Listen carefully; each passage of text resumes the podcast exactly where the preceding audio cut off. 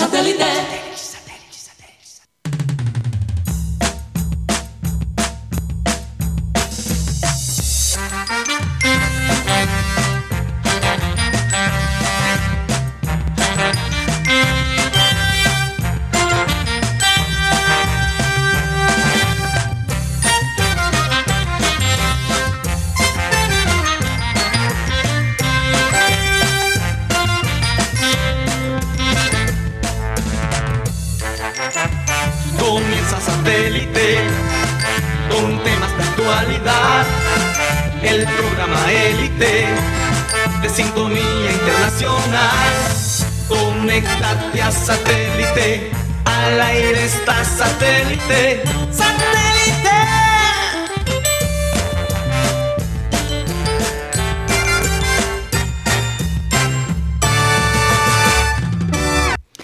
Señores y señores, señoras y señores, bienvenidos a programa Satélite. Muchísimas gracias por estar con nosotros el día de hoy. Siempre que comenzamos una semana nos sentimos muy animados porque pasar el fin de semana sin hablar y sin compartir con ustedes es un poquito difícil a veces, sobre todo para ciertos personajes aquí del programa. Pero bueno, decirles que estamos transmitiendo a la gente que nos ve a través de nuestro canal de YouTube, programa satélite. Estamos transmitiendo a través de Sistema Cardenal 1010 AM, a través del TDT de Sistema Cardenal. Y si se quieren comunicar con nosotros directamente, lo pueden hacer a nuestro WhatsApp 307 16 0034. ¿Qué ibas a decir, Mateo? No, que los domingos yo, yo dirijo un programa yo solo, hablando con la pared. Ah, ¿Y cómo se llama? Charlas con la pared. Al paredón. Bueno, ah, eh, eh, deduce tú cómo será. Vamos a presentar a la gente de satélite. Tenemos desde su casa, ya está Rodolfo Herrera. ¿Cómo estás, Rodolfo? Hola, Karina. Buenas tardes. Bien, gracias a Dios. Espero que ustedes todos estén muy bien y especialmente nuestros oyentes. ¿no? Así es. Oye, ¿tú celebraste el Día de la Madre ayer? Digamos, digitalmente o no, hubo en la tarde, pues hicimos una, una comida y mi esposa y mis hijos estuvimos acá. Pero tú sabes que no estamos para celebraciones, ¿no? Por ahí dicen que la mejor celebración, en esta época la mejor celebración es la que no se hace para evitar riesgo de un contagio, una cosa de esa. Así es. Bueno, cuando yo me refería a celebración era precisamente a eso, a hacer memoria, ¿no? A como casi siempre es el segundo domingo. Pero lo han pasado para el 30 de mayo, entonces la gente como que está un poco confundida, ¿no? Muchos celebramos, celebramos, entre comillas, el Día de la Madre digitalmente o con un buen desayuno, un buen almuerzo en casa, en fin. Pero a pesar de todo, en los municipios eh, la policía reportó que hubo 62 fiestas clandestinas que ellos tuvieron que intervenir en los, municipios. Y más de 400 y pico de comparendos. 757 comparendos y trasladaron a 60 y 67 personas a la UCJ por incumplir el toque de queda en todo el municipio del Atlántico. Esos son los que usaron su mamá como excusa perfecta para meterse en la pernicia. Total. porque, porque van a hacer pachanga el Día de la Madre. Bueno, aunque hay madres tremendas. hay que descartar esa posibilidad, pero digamos que... Ay, mi hijo, ay, mi hijo. Bueno, voy por Rodolfo. Déjeme presentar a la gente de, aquí de la mesa. Mateo Gueidos, Benjamín Gutiérrez, Juan Carlos Rocha, la gente de producción, Benji Bula, Tox Camargo, Alan Lara, que está de manera remota, y quien les habla, Karina González. Sean todos bienvenidos. Te extrañamos, Alan. Uf. Bueno, pero acá ya tienes un reemplazo por ahora. No, pero yo prefiero a. Por ahora. ¿Prefieres el reemplazo, lo que estás diciendo? Sí, yo prefiero el reemplazo. Wow. Oigan, eh, póngame la. Tuve un pequeño inconveniente con mi celular acá. Póngame la frase para poderla leer. Qué cosita. Bueno, ahí dice. La frase dice así: Cuando perdemos el derecho a ser diferente, perdemos el privilegio de ser libres. Y hoy sentí compartir esta frase porque sé que algunos jóvenes nos están escuchando y a veces se sienten mal por ser diferente, por de pronto no gustarle a lo que la mayoría le gusta. Y yo simplemente quiero recordarles que la gente que ha sido diferente ha hecho una diferencia en este mundo. Eh, los que siguen eh, y no toman ciertas decisiones en su vida y llevan a cabo sus, sus ideales, aunque parezca locura, de mano conozco muchas personas que, que les han dicho locos. Abel González Chávez, por ejemplo, cuando empezó con el computador, no sé cuántas veces hemos contado la historia, decían, estás loco, ¿qué vas a hacer con ese computador? Algunos compañeros decían que el computador lo estaba enloqueciendo. el yeyito original. El yeyito original. Sí. Y bueno, cuando tú decides embarcarte en, un proyecto, por ejemplo, en el caso de nosotros acá, el grupo de satélite, eh, comenzar satélite después de la partida de mi padre no fue nada fácil, pero bueno, yo creo que hay que atreverse, hay que atreverse a hacer las cosas y ver qué resultados da. Nada pierdes con ser diferente. Fíjate que los osos cuando están buscando los salmones en el río, están buscando los salmones que nadan con el corriente, con la corriente. No los que saltan. No los que saltan o los que van en contra de la, de la corriente.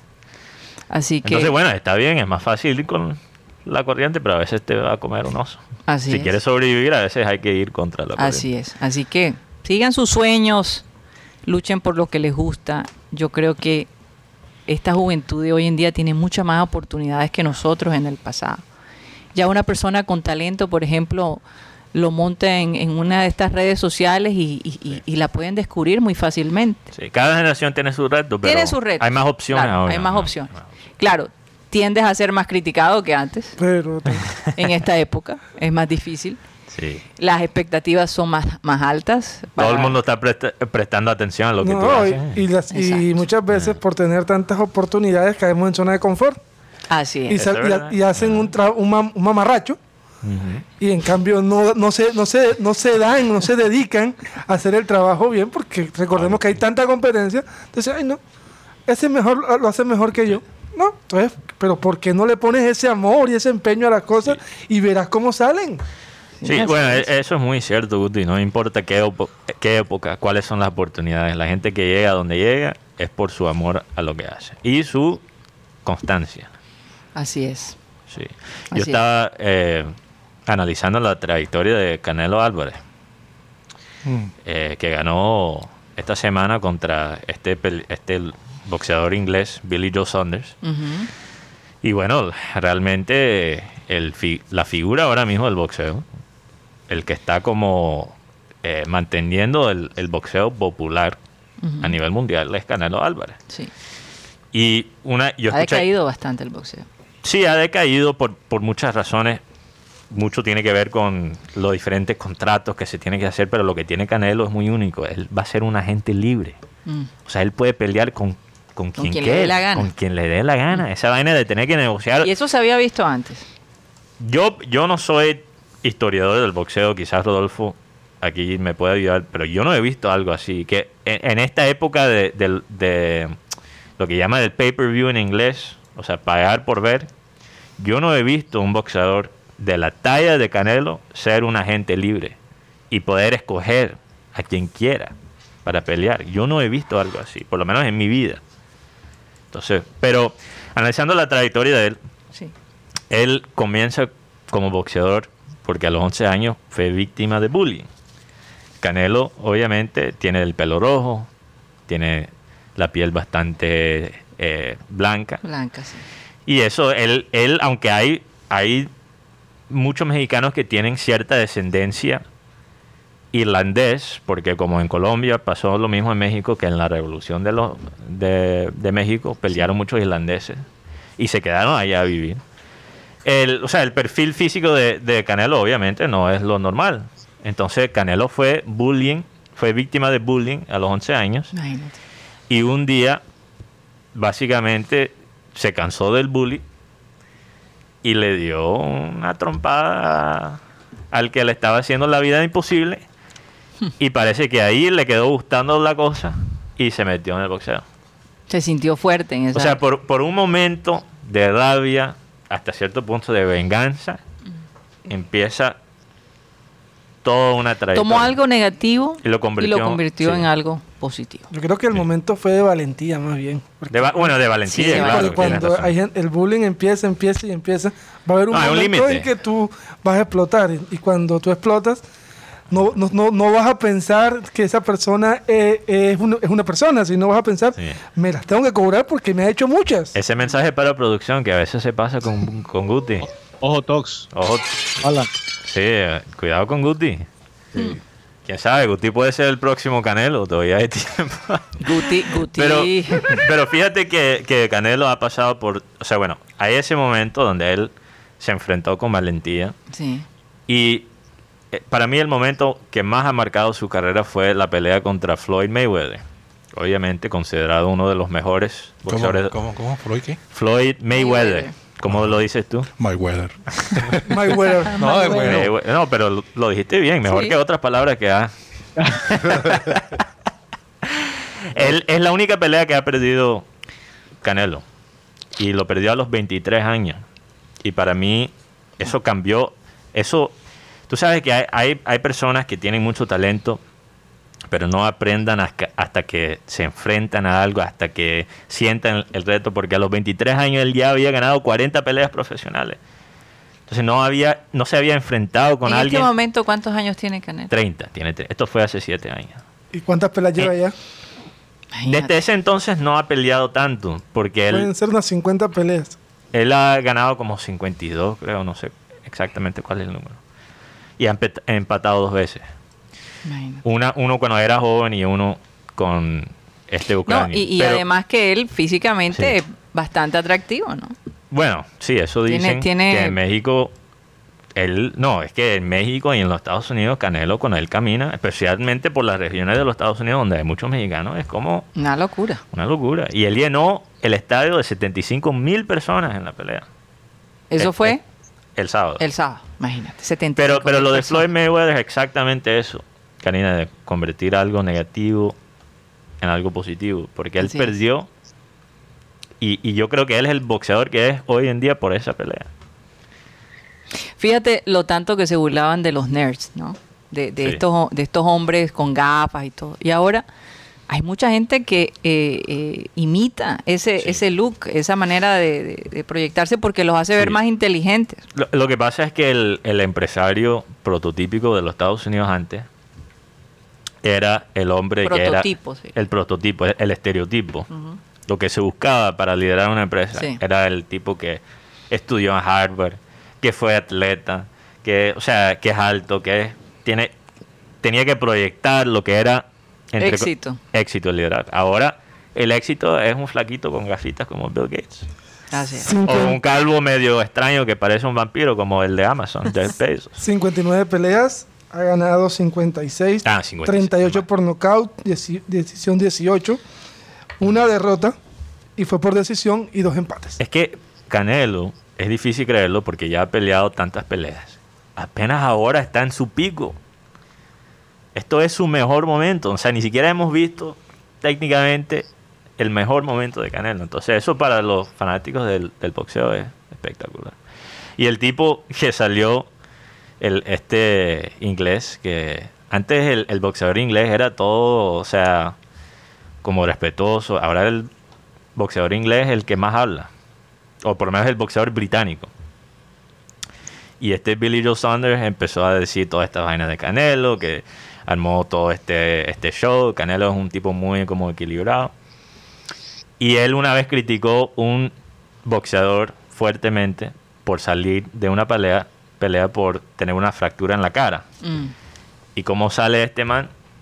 Este, este boxeador sale por una fractura. Literalmente, Canelo con un puño le rompió el ojo prácticamente. Imagínate. Y por eso se termina la pelea. Pero Canelo hubo una, una época, no, una, una- un momento donde Mm. un periodista mexicano, David Faitelson, habló mal de Canelo y Canelo lo encaró y le dijo, yo no soy ningún M, Sí, soy un varón, no como Silvestre, soy un varón. sino un gran varón. un pero- gran y, o sea, y la gente se quedó sorprendida porque Canelo no es de explotar. Sí, Pero era tanta la falta de respeto del señor Faitelson que ha tenido problemas con muchos jugadores de fútbol. Es más, Cautemo Blanco le metió la mano. Fíjate. Entonces, este señor, donde va, Está causa polémica. No, y, y Canelo ha, ha podido eh, ha podido salir del entorno a veces tan peligroso para un atleta de México. Él, él es agente libre, nadie es- dueño de él. Incluso salió de este equipo que era el de, eh, eh, ¿cómo se llama? Golden Boy, el niño de oro. Oscar de la Hoya. De la olla, salió de su grupo, porque lo tenían básicamente, o sea, él es, está completamente libre. Y es una tendencia ahora con los atletas en general. Sí. El, el- el atleta ahora mismo, cualquier deporte, tiene mucho más poder de lo que tenía antes. Así es. Oye, gracias a toda la gente que Sí. me envió saludos el Día de la Madre. De verdad se los agradezco. Eh, Muchos oyentes no, me, me mandaron noticas a través de, Sí. del WhatsApp y todo ese tipo de cosas. Se los quiero agradecer. A algunos amigos también. Un abrazo fuerte y bueno. Vamos a ver qué pasa el 30. Si de verdad uno llega hasta allá. El...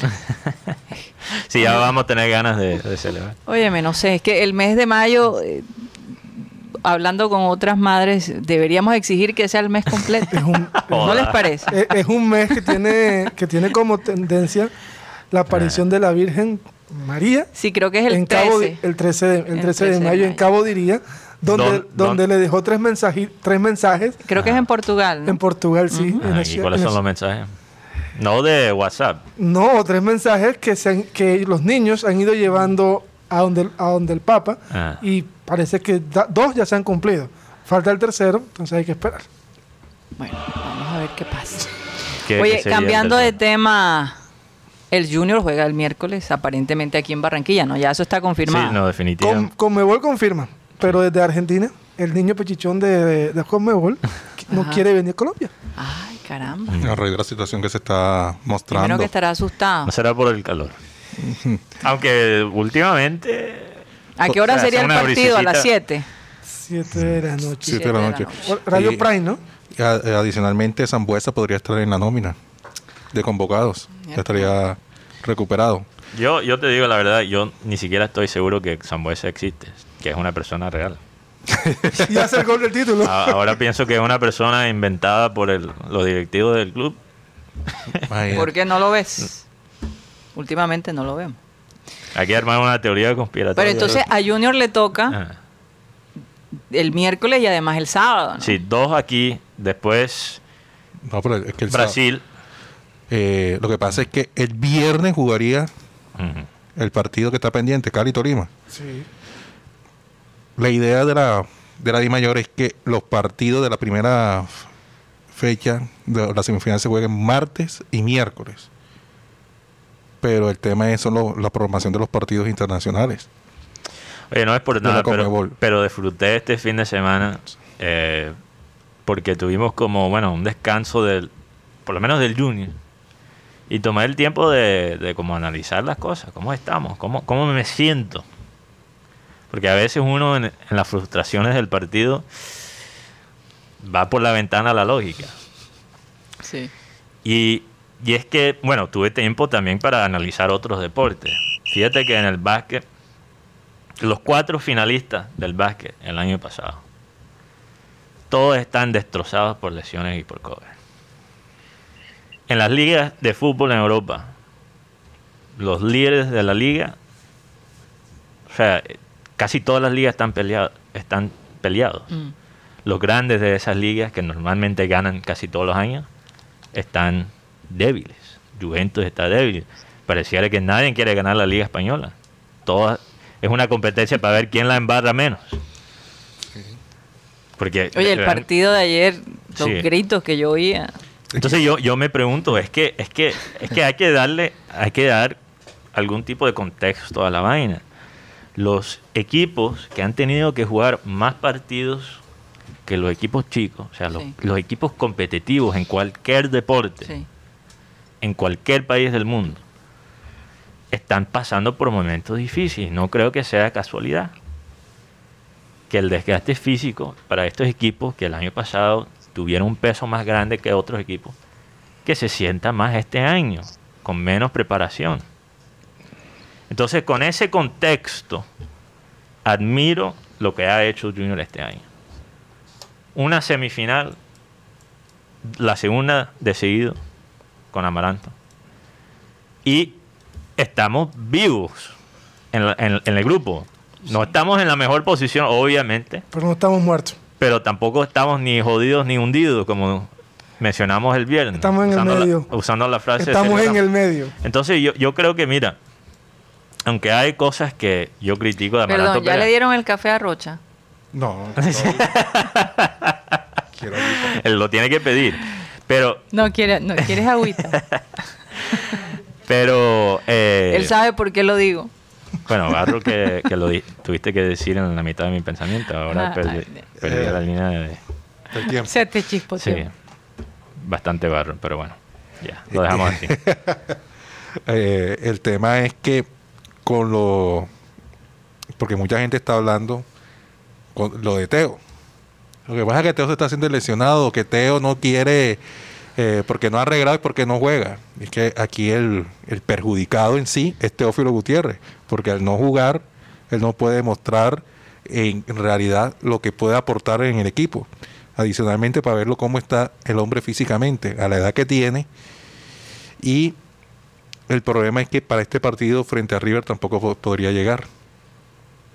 O sea que eh, No, o sea, todo lo que ha tenido que manejar el equipo este año. Por- lo que iba a decir es que, aunque hay cosas que critico de Amaranto, decisiones individuales que a veces no me gustan, cosas de él que a veces no me gustan, hasta ahora confío en su criterio, aunque a veces comete errores.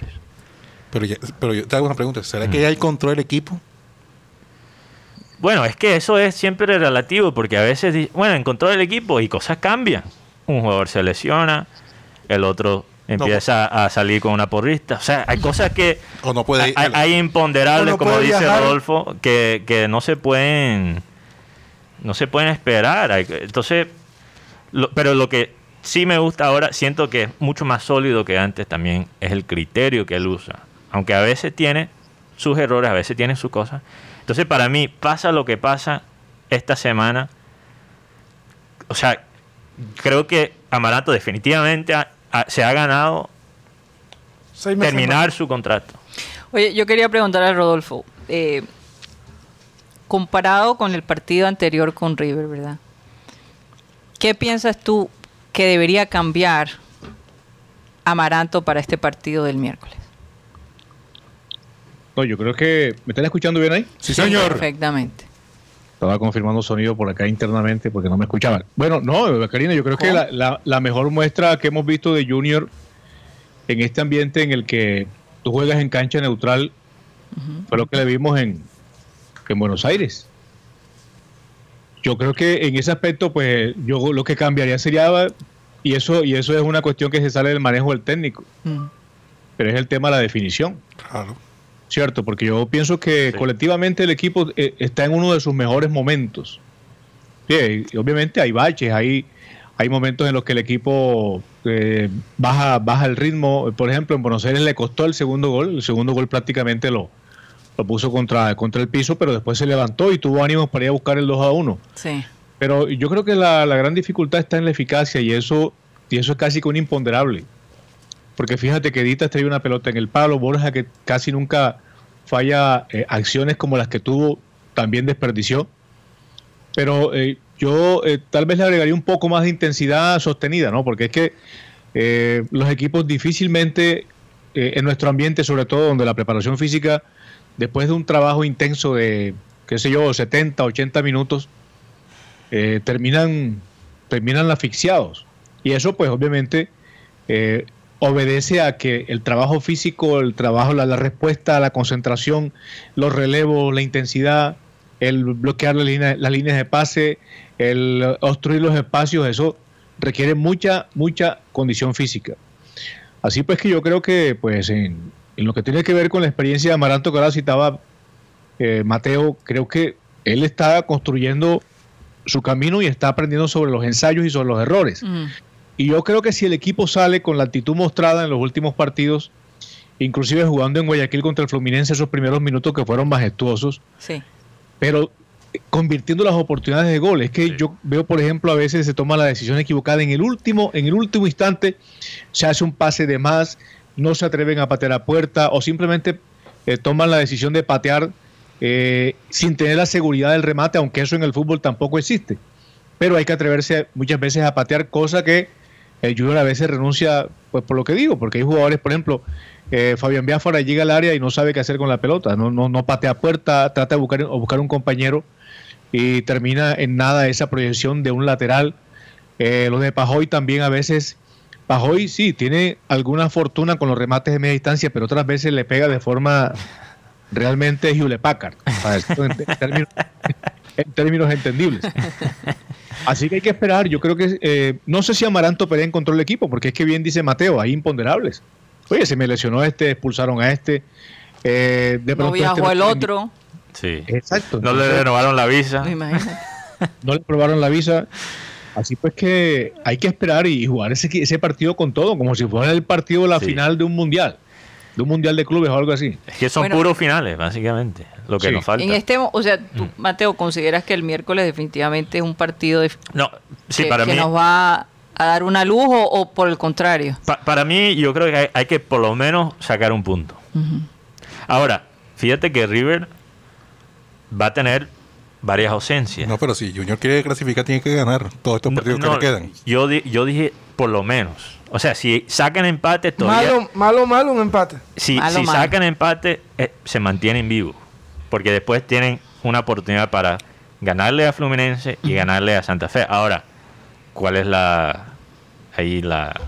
Lo que está en contra de Junior, que está fuera de casa. Hay que ganar a Fluminense en Brasil y a que gane Santa Fe, lo más probable es que ya en Bogotá, ya a este punto. Mm. ¿Cómo está ya, no sería Armenia. Bogotá, Bogotá está como todo el país ahora mismo. Pero por ahí escuché la ciudad de Miami. Sí, bueno, eso fue un por ahí Pero eso es para millonarios, no para Copa no, para millonarios. un globo por ahí que hay, un directivo, bueno, un directivo no, perdón, un empresario que le gustaría llevar a Junior a Miami.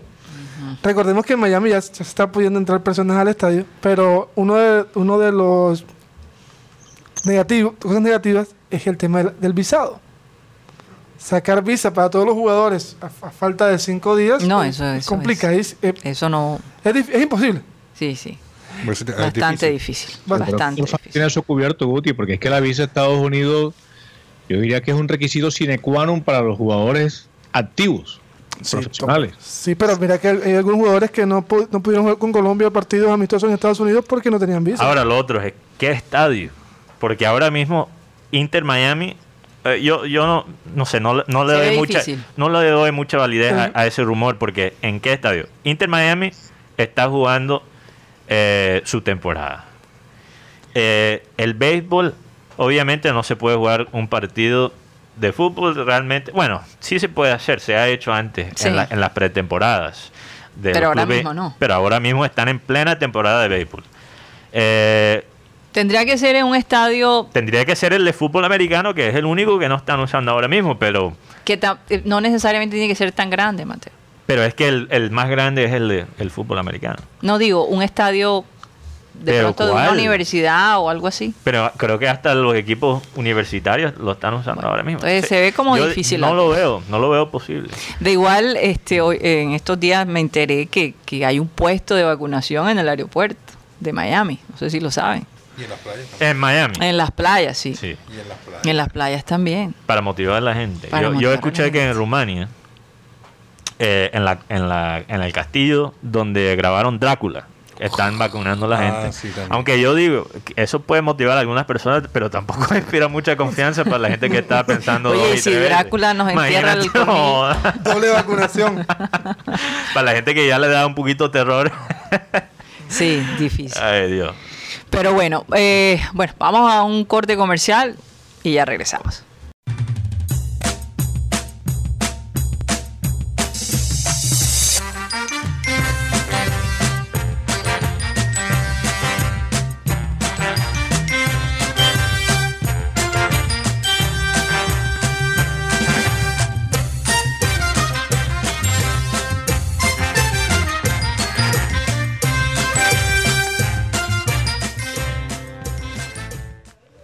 Esto es programa satélite transmitiendo a través de Sistema Cardenal 1010 AM.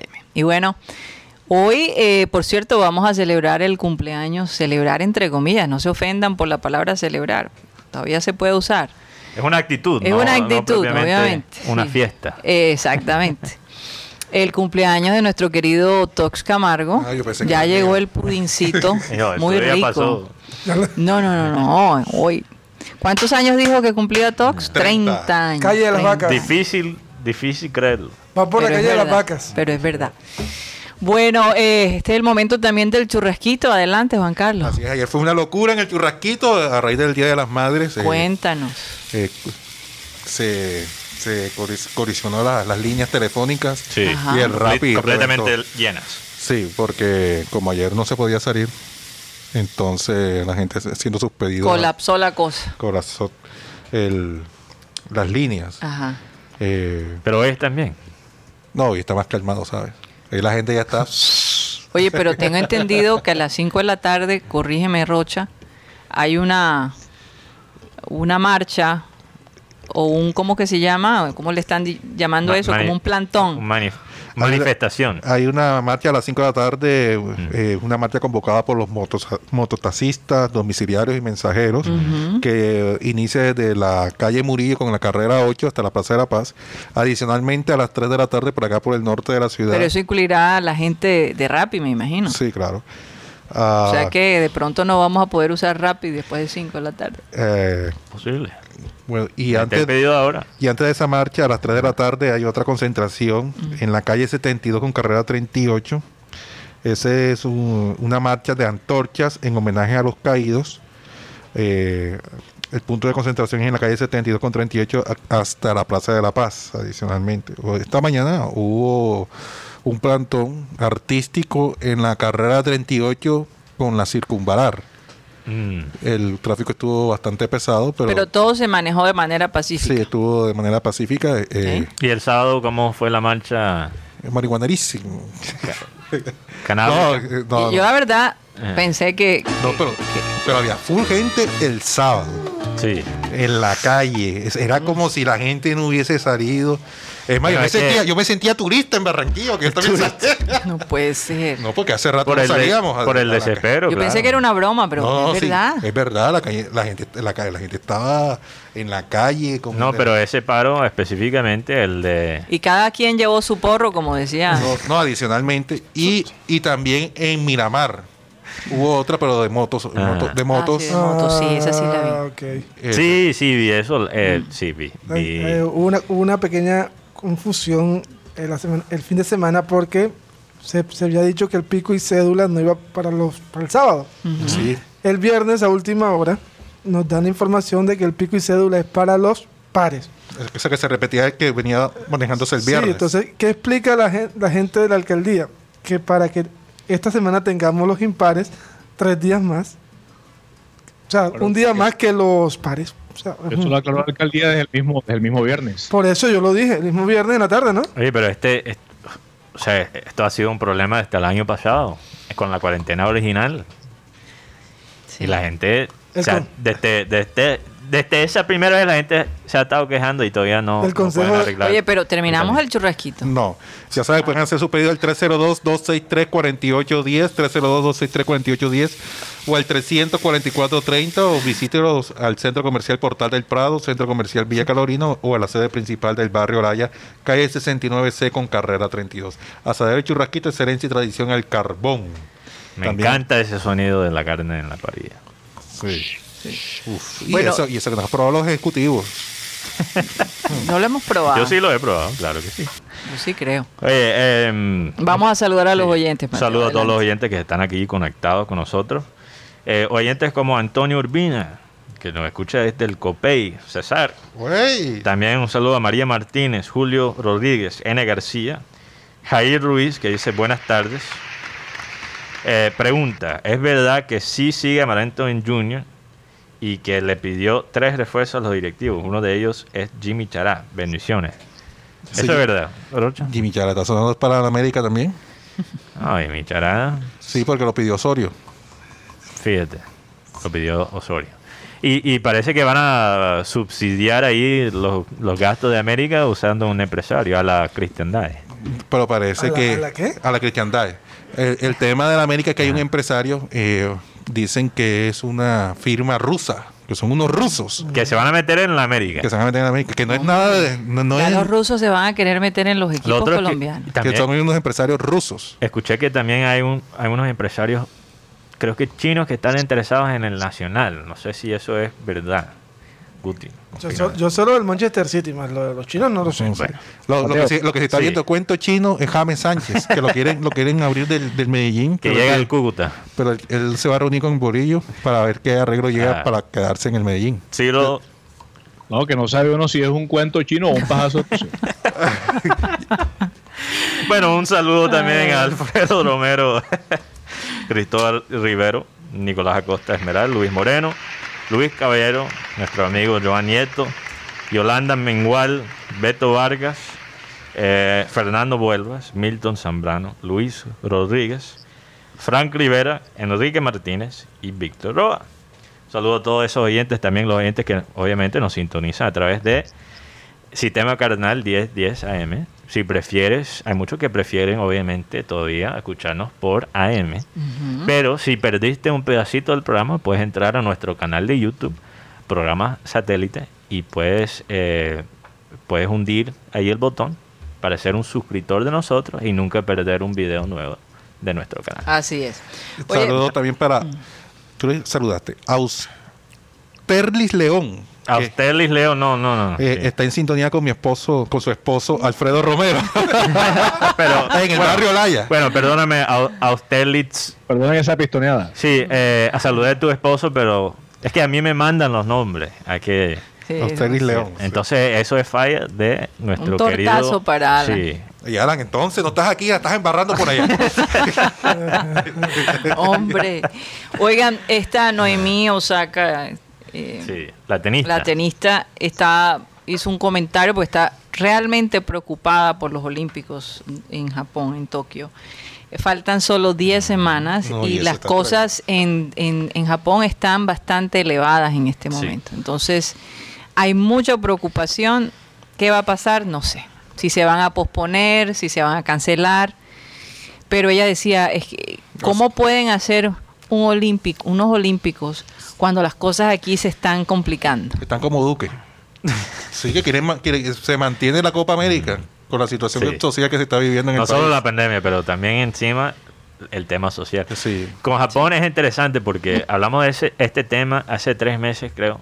Y en ese momento, cuando las cosas estaban relativamente calmadas Sí. en Japón, las encuestas mostraban que la mayoría del pueblo japonés no quería. No quería. No quería. Entonces imagínate ahora, con los números disparados. Creo que estaban como 65% por allí.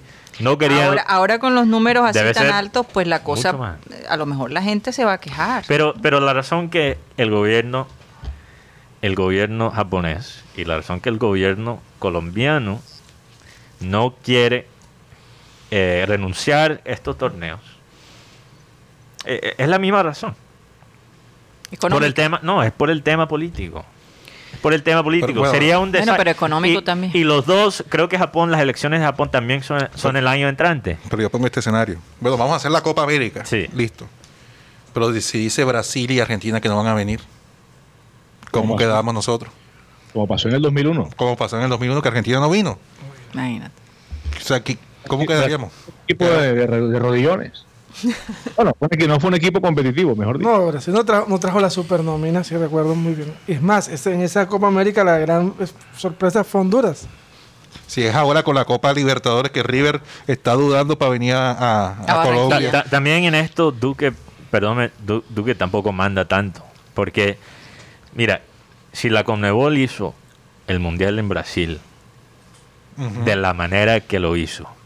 Con todas las protestas, A pesar de las la, protestas, la de las gente que murió en la construcción, y no solo hicieron el, el Mundial en Brasil, Sí, pero pero también hicieron el Mundial en Qatar, donde han muerto miles más. Lo van a hacer. Le Y importa un hacer. Pito, básicamente, lo que, no, lo pero, que está ah, pasando en Colombia. pero el escenario que yo coloco es que los argentinos le ti- tienen miedo eh, a raíz de la situación social que se está viviendo en el país. Se- 78 en Argentina. ¿tú Se ¿Sabes hizo lo el que es lo peor de todo? Es que Brasil, con todas las protestas que se vieron en Brasil, los mismos que protestaron vieron ese mundial. Y es que- pasaría lo mismo aquí en Colombia. hay unos agravantes y unos atenuantes en ambos casos. O sea, Sí. es que Colombia no es Brasil ni Brasil es Colombia. O sea, Colombia Claro. es un país conflictivo. Y en Colombia, en el 2001, eso sí, pues considerando un aspecto que tres días antes de jugarse la Copa América explotaron en Bogotá varios artefactos explosivos. Aún así, la Federación y la Comebol dijeron la Copa va porque va. Sí. Entonces, en ese aspecto, pues pudieron decir, lo van a hacer también en este caso. Pero es que, eh, digamos que en aquella oportunidad se trataba de unos grupos terroristas al margen de la ley. La FARC. En esta oportunidad es una sociedad en pie, Exacto. ¿Cierto? Y, es un- una gran cantidad de zonas del país las que están, comillas, sublevadas por todo el tema de la protesta social. Eh, pues yo creo que es un ambiente diferente, porque en aquella época se habló, sí, de Bogotá y de los actos terroristas, pero por lo menos era- un grupo, un grupo minoritario de personas. En este caso es todo un país en ebullición. Yo creo que si esto se mantiene, pues seguramente el gobierno colombiano va a sostener su decisión de hacer la Copa América sí o sí en Colombia. ¿Cierto? Pero otra Sí. cosa es lo que la Comebol decida, porque es que acá puede ocurrir algo como lo que pasó con el partido de Junior con Fluminense en el Metropolitano. La Comebol, ¿qué hizo? La Comebol tal vez tenía el aval del Junior. No va a pasar nada, aunque pudo haber pasado porque todos vimos que cerca al Romelio Sí. había eh, grupos eh, de personas, de manifestantes que estaban listos. Sí. Pero la Comebol dijo, yo no puedo ser ajena a lo que está pasando en un, en un país convulsionado. No puedo, ante la- los ojos del continente y del mundo, celebrar partidos de ese tipo como si no nos importara nada. Exacto. Entonces esperemos a que bajen la temperatura y, le- y dejamos correr los otros partidos. Y la razón que lo hacen no es por, por ética, es por la parte de la publicidad. Pero el billete. Ento- Entonces, Conmebol, Claro. eh, mira, lo, lo que, los que manejan Conmebol van a hacer unas calculaciones. Si no van a ganar plata por este tema, como está la cosa en Colombia, si los, los- las empresas, ¿verdad? las corporaciones eh, quitan su apoyo al torneo, ahí sí se hunde el, el, el torneo. Pero si el billete sigue así, van a encontrar la manera de hacerlo, Mm. sea como sea. Entonces eso va a ser, entonces realmente la responsabilidad de parar este torneo es realmente de los que están pautando, los que están apoyando económicamente al espectáculo. Sí, pero si en un momento dado el presidente Sí. da una orden ejecutiva. Claro, obviamente el, el- el presidente puede dar una orden ejecutiva, pero, pero hemos visto Mm. la manera que Conmebol y FIFA puede humillar un gobierno y controlar un gobierno, porque los poderes económicos son tan fuertes que a veces los, los gobiernos tienen que hacer Ceder. ceder a lo que dice una, imagínate, a una, poder. A una organización de fútbol. Ahora, la Conmebol de hoy en día no es tan fuerte como era antes No. obviamente. Entonces, eso también es un factor que hay que considerar. Pero Yo, vamos a ver lo que pasa. eh. yo he leído sobre este tema, que, lo que pasó en el 78 con la dictadura. Y se hizo el Mundial de Argentina en el 78.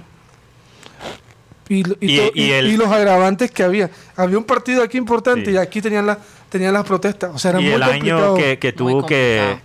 Acuérdate que, que Pelé dijo que, que ni siquiera quería celebrar el Mundial. Claro. Sí. Y lo otro es que en esa le- Copa América del 2001 hubo un secuestro también de un periodista. No sé si lo recuerdas muy bien, Rodolfo. ¿De quién? Sí, recuerdo el secuestro, pero no el personaje. Sí, ese personaje, la Copa América es un momento que quedó en el limbo hasta que no liberaron a esa persona. Entonces, Sí. la situación también era complicada. Bueno, Y es que la mayoría de la gente, la realidad es que la mayoría de la gente se olvida de ese contexto. Ahora, ya Mateo, ya acá- nadie habla de lo que pasó en ese mundial o el mundial de Brasil. O ya nadie habla. es- esa es la triste realidad. Ahora, si fuera por mí, obviamente yo no haría un- una Copa América. Si fuera por mí. Pero también pienso que va a ocurrir, sea como sea. Eso es lo que Ahora, Mateo, Sí. hay, hay- hay dos contextos. El tema social y el tema salud. Fíjate que Sí. Esta- Esta mañana encontré con sorpresa, titulado en el diario El Heraldo, que en Barranquilla detectaron la, no sé si es variante eh, cepa u otro término que usan ahora para, De la India. para, para referirse, pero la cepa o la variante de la India. Imagínate. Sí. Que dicen que, que dicen que eh, se burla de la, inclusive de la vacuna, parece. O sea, no se trata de crear, de crear alarma, pero si ya los médicos, los, ¿cómo le decimos? Los bacteriólogos, las personas que estudian el virus, han detectado la presencia de esa variante cepa, o como se le quiera llamar, o como se le deba llamar aquí en el Atlántico, eso explica por qué hay tanta mortandad y por qué hay tantos contagios. Sí. Porque es que en medio de, de su afán de mantener también el orden la OMS ha negado aquello de que si es más contagioso eh, no, es, no es más agresivo. Pero las cifras hablan de lo contrario. Mira, ayer hubo 50 52 muertos, si mal no estoy. Ya uno habla de la cifra como si fuera un frío número. Sí. Me oscila entre 65 y 40. Tú sabes la cantidad de gente, cuando tú hablas de 60 muertes en un día por una enfermedad es algo monstruoso. ¿Cuánto se va a Sí. acumular en un mes? Y estamos en la famosa meseta esa, en la que no se desciende, bueno, ni se asciende por fortuna, aparentemente. Sí. Que el tema salud también es complicado a la hora de Pero bueno, en vamos tema. a ver qué pasa en las próximas dos semanas después de todas estas manifestaciones. Sí, Sí. ¿cómo, Eh, cómo va el cómo- rumbo? cómo- Sí. cómo lo- si los números se van a afectar. Que hemos visto en el pasado que se afecta. Mira, si todavía estamos en las dos cosas, si todavía estamos en pleno, eh, ¿cuál sería la palabra? Pleno conflicto. ¿Qué iba a decir, Rodo? No, en pleno berenjenal. Pleno berenjenal. O sea, si tenemos la parte social y la parte pandemia, todavía en los dos en sus, pic- en En sus sus picos, picos, sí. ahí sí la, la cosa se pone difícil. Pero, Oye, pero... es que viste lo que en España levantaron todo tipo de, Sí. de restricciones. Pero- exacto, pero Eh, el me punto- llama la atención porque Ujú. eh, entiendo, más de seis meses ellos tenían estas restricciones Sí. bastante fuertes y de, y de- y- y de- de la nada quitan todo y la Sí. gente se volvió como loca el fin de Pero, semana. pero quiero que ese punto quede muy claro, que si la Conmebol decide no hacer el torneo en Colombia, no es por ni solidaridad ni empatía por el pueblo colombiano, es porque hicieron una calculación y se dieron cuenta que no valió la pena. Porque a veces estas corporaciones, estas organizaciones se, se pintan, se presentan de esa manera, de, de hacer, oh, no estamos haciendo esto porque nos estamos mostrando nuestra solidaridad con... Pero con- son más frías de lo que pero son mucho pretenden más frías. demostrar. Exacto. Son una... Es un tema de prudencia, Mateo. O Sí. sea, para mí lo de Junior River fue física prudencia de la Comebol, porque ahí Claro. qué compromiso se puede hablar de patrocinio, ¿no? Nadie iba a suspender una pauta a, a pocas horas del partido. O sea, yo creo que la Comebol dijo, no, no, aquí vamos a hacer algo, no corramos riesgos, además, la cosa, vea, las redes sociales estaban dando garrote a la Comebol por hacer esos partidos de forma, de, de forma eh, supuestamente eh, insensible ante Mm. lo que pasaba en el país. Sí. El mismo Muñeco Gallardo lo dijo. Entonces, la Comebol sí, puede que sus dirigentes sean, tengan un corazón de piedra, pero ellos dicen, óyeme, nosotros en este momento hacer un partido allá, eso es, es echarle más leña al fuego. Pero, pero ahí estoy un poco de- en desacuerdo porque es un ejemplo perfecto. Aunque nadie va a quitar una pauta, ¿qué pasa si programa el partido para Barranquilla y hay una manifestación y el partido se cancela? Pierdan bastante plata por los derechos de televisión. Entonces sí hay unos intereses económicos de hacer el partido donde no se va a cancelar. Oye, o ¿y no qué pasa, qué pasa si se dice... Porque lo hacían en Barranquilla. Pero Así que, fuera a empujones y metiendo los camiones con las tanquetas y todos en el Romelio Martínez. Lo hacían porque lo hacían. Claro. ¿Qué pasa si, por ejemplo, River dice, no, es que no queremos jugar y la sede sigue siendo Barranquilla? ¿Qué pasa ahí? Supuestamente tendría que haber una multa para Claro. River. Y que, si se llegan a jugar, habría pérdida de, de- Exacto, habría pérdida Pérdida de puntos. puntos, una multa. O sea, se lo concederían al Junior, obviamente. en Argentina. ¿no? Pero- Sí, sí. Vamos a- Eso no pasa, eso no pasaría. Ellos, eh, o sea, no se sabe si ya están viajando hacia la ciudad de Barranquilla. Mm, viajarían mañana. Pero ellos tienen un, un doble plan. Viajar mañana y jugar el miércoles. Sí, sí, en un charter. hace. Eso, Tiene un doble plan. Si eh, última hora cambian la sede, Una doble ya logística. tienen lista para Asunción. Imagínate. O sea, se tendría que ir el Junior el día de mañana para Asunción. Todo depende. Porque aquí la garantía. Crucemos dedos porque nos conviene la que se juegue aquí. Aquí, aquí la de garantía. alguna manera. La garantía se la presenta la alcaldía. Mm. Aparte de Junior, que es el, el dueño del, del espectáculo, la alcaldía y la policía. Sí. Ellos están garantizando el, la seguridad. El bienestar y, de los y, jugadores. y adicionalmente que se va a realizar el, partido. Pero entonces Sin Barranquilla ningún contratiempo. tendría dos. Barranquilla se, of- se ofreció como sede de dos partidos. O sea, Adicionalmente está el de la América. de Am- Atlético Mineiro viniendo aquí Hulk, jugadores eh, Hulk. Ah, va a ser un, una delicia ver a Hulk golear a, a la América aquí en, en Barranquilla. Sí, ya le hizo, ya le hizo dos en Brasil. Hay, hay que ver cuánto le hace allá en. Yo creo que toda Barranquilla le está dando Atlético Mineiro. ¿Verdad que sí? Va a ser interesante. No, eh, eh, lo que pasa es que también en la ciudad de Barranquilla las, las manifestaciones por estos días han sido Bueno, mucho casi más, todo, casi Casi todas, todas. casi todas, han sido un poquito más pacíficas, ¿no? Comparados con el resto del país. Claro, eso, eso es un factor. No, que, que Es lo, un que factor. lo de, Todavía pesado, pero, pero no es lo que se lo ha este visto. fin de semana en Cari es terrible. La gente Sí, armada. el presidente está allá, ¿no? Oye, pero, pero imagínate, Fue de rapidez en la madrugada, Karina. Ujú, Más eso supe. rápido, eso fue Sí, rapidito. Eso Después- supe. oye, en Colombia, Después que no quería ir, fue le un tocó irse. Eso Se fue un fue con todos los ministros y en, todo. en eh. Colombia aquí marchando por una economía más justa y los derechos humanos y en Madrid por el bar. Ah, el sí, bar. hay- hay- Óyeme, ese, sí, bar. ese, ¿Cómo se llama el río de Madrid? lío que se ha armado allá de ¿Cómo Real han Madrid. llorado Sí, los de Real Madrid? el- el eh, y bueno, me imagino que los también los de los, los barranqueros que estudiaron dos semestres allá y se creen de Madrid también. no, es que Pero hay, apenas, hay varios. apenas llegan, enseguida ya, ya le cambian a de compadre a tío. Sí, imagínate, los que llegan aquí hablando tío. con el acento español. A Ya, tío. ya lo dice en Damon, sino.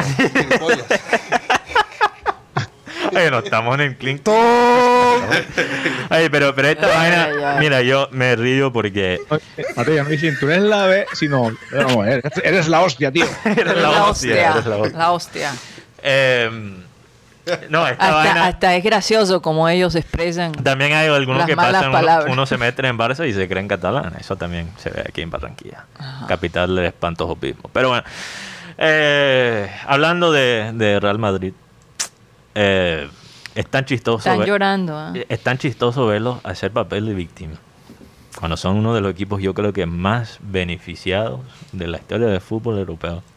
Oye, ¿no será por eso que también se engancharon de, de quedarse en la Superliga para usar la excusa? No, es que, es que no soportan, no soportan ver al equipo perder, o sea, por, por un, o, o empatar por un penal. No, no. Son, son un- lo- los fanáticos y, y los que realmente son de Madrid son unos niños malcriados. No, y van a llorar todo el, todo el mes, van a llorar. Y, y- y creo que bueno, pero el punto que sí me, en sí me quiero enfocar, no el drama que si Real Madrid es víctima o no víctima, o- eso me parece un debate pendejo. Pero la parte importante, porque es algo que se ha visto no solo en España, pero aquí en Colombia, es un debate también hasta en Norteamérica con la Champions League de CONCACAF, es un debate, o sea, esto, esto del arbitraje, Mm. realmente todo el mundo Se está volviendo un problema. se está volviendo un problema global. Está matando Hay dos eh, la pandemias. alegría. Hay, hay dos pandemias globales, el COVID y el arbitraje del fútbol. Mateo, Sí, disculpa, disculpa un paréntesis antes que nos vayamos de- del Sí. sistema cardenal. Sí. Por acá Tony Avendaño me hace llegar una, un dato eh, donde aparece Fernando Jaramillo, el presidente de la DIMAYOR, Ujú. diciendo que con la corrida de los partidos que anunciábamos en, la- en el primer bloque, Junior jugaría El sábado. lunes 17 Lunes. y el 18 tiene partido con Fluminense en Río de Janeiro. Estos señores de mejor son capaces de hacer o de obligar al equipo a hacer eso, ¿cierto? eso es confirmado. Mm, No, pues, yo, yo tengo entendido que, que jugaría el sábado el, el Junior. La información que yo tengo es que el partido con- de Tolima con Cali se va a jugar el viernes sin sede todavía, o sea, no hay una sede todavía. Y Junior jugaría con Millonarios el primer partido de la, de la semifinal el, el sábado 15. El Bueno, sábado. di- di- di- Aquí tengo el presidente. ¿Y qué te lo paso, Guti, para que lo escuches No, tú? yo también lo leí. También lo leí. oye, pero es que Es la voz del presidente de la DIMAYOR diciéndolo. Una cosa es que lo hayas leído, ¿Hace otra cosa es cuánto? el testimonio del presidente de la DIMAYOR. ¿Hace cuánto? oye, pero, pero espera, es que aunque es difícil creerlo, no es fuera de la realidad, porque sabemos que la a, a la Dimayor le encanta perjudicar a los equipos que están en Copa Libertadores. Pero bueno, yo sé que vamos a ir a Clean Clean. Así es. Termino el tema la del historia lo arbitraje. dice. La historia lo dice. En el Clean Clean quiero terminar el tema del arbitraje y tengo otro muy interesante. Yo también tengo uno muy interesante. qué- A propósito de sí. los olores. Lo tiro, tanto. tiro el tema. ¿Cuál, cuál? ¿Cuál? Tíralo, tíralo. Yo tengo una teoría sobre por qué los genios se traban. Uy. Santo Dios. Bueno. Eh, nos despedimos del Sistema Cardenal. Gracias por haber estado con nosotros. Recuerden que estamos de lunes a viernes de 1 y 30 a 2 y 30 de la tarde aquí en la 1010 AM. Muchísimas gracias y seguimos nuestro Clean Clean Digital en nuestro canal de YouTube Programa Satélite. Satellite.